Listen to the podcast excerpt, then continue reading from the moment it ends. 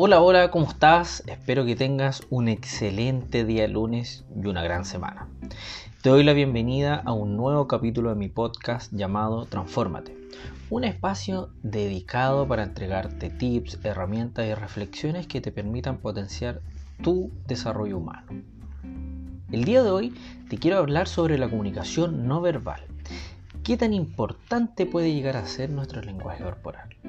Para darte algunos datos, el 55% de nuestra comunicación equivale al lenguaje corporal, el 38% a la voz y la modulación que hablemos y solo el 7% a las palabras que usamos al comunicarnos.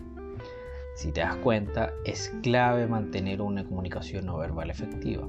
Y esto se debe a que hay muchos estímulos que estamos recibiendo a través de la vista. Y el solo hecho de ver una reacción facial, una mueca o un gesto corporal puede hacernos sentir bien, cómodos o todo lo contrario. Nuestras emociones también se perciben a primera vista. Podemos detectar miedo, rabia, tristeza, alegría y muchas otras emociones con el simple hecho de mirar los gestos faciales de una persona. El cuerpo siempre habla. Frase cliché que no deja de ser cierto al momento de comunicarnos. Es por eso mismo que es fundamental saber comunicar con nuestro lenguaje corporal.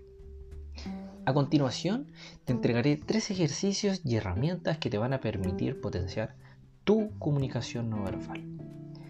La número uno es observarte a ti misma y saber cómo hablas, cómo modulas, cómo mueves tu cuerpo al momento de comunicarte con los demás.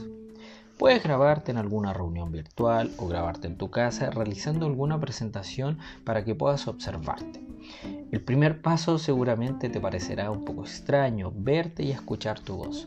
Sin embargo, es un ejercicio muy efectivo que, que te permite conocerte y evaluarte. La número dos es pedir una retroalimentación a las demás personas. Es importante saber cómo te ven, cómo te escuchan al momento de comunicarte. Esto te ayudará a tener una perspectiva más global y así poder ir mejorando día a día. No te sientas mal si recibes alguna retroalimentación negativa. Es normal que a veces no seamos capaces de tener una buena comunicación. Sin embargo, lo bueno es que siempre podemos ir potenciando y mejorando día a día.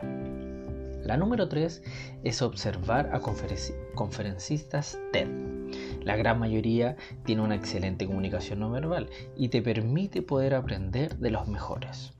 Recuerda ir realizando pequeños cambios en tu lenguaje corporal día a día y así con el tiempo vas a ir observando cambios positivos en tu entorno y en tu comunicación. Búscame en las redes sociales como Sebastián Ávila Coach o Sebastián Coach y coméntame qué te parecen estas herramientas. Te doy las gracias y nos vemos el próximo lunes en un nuevo capítulo de mi podcast llamado Transformate.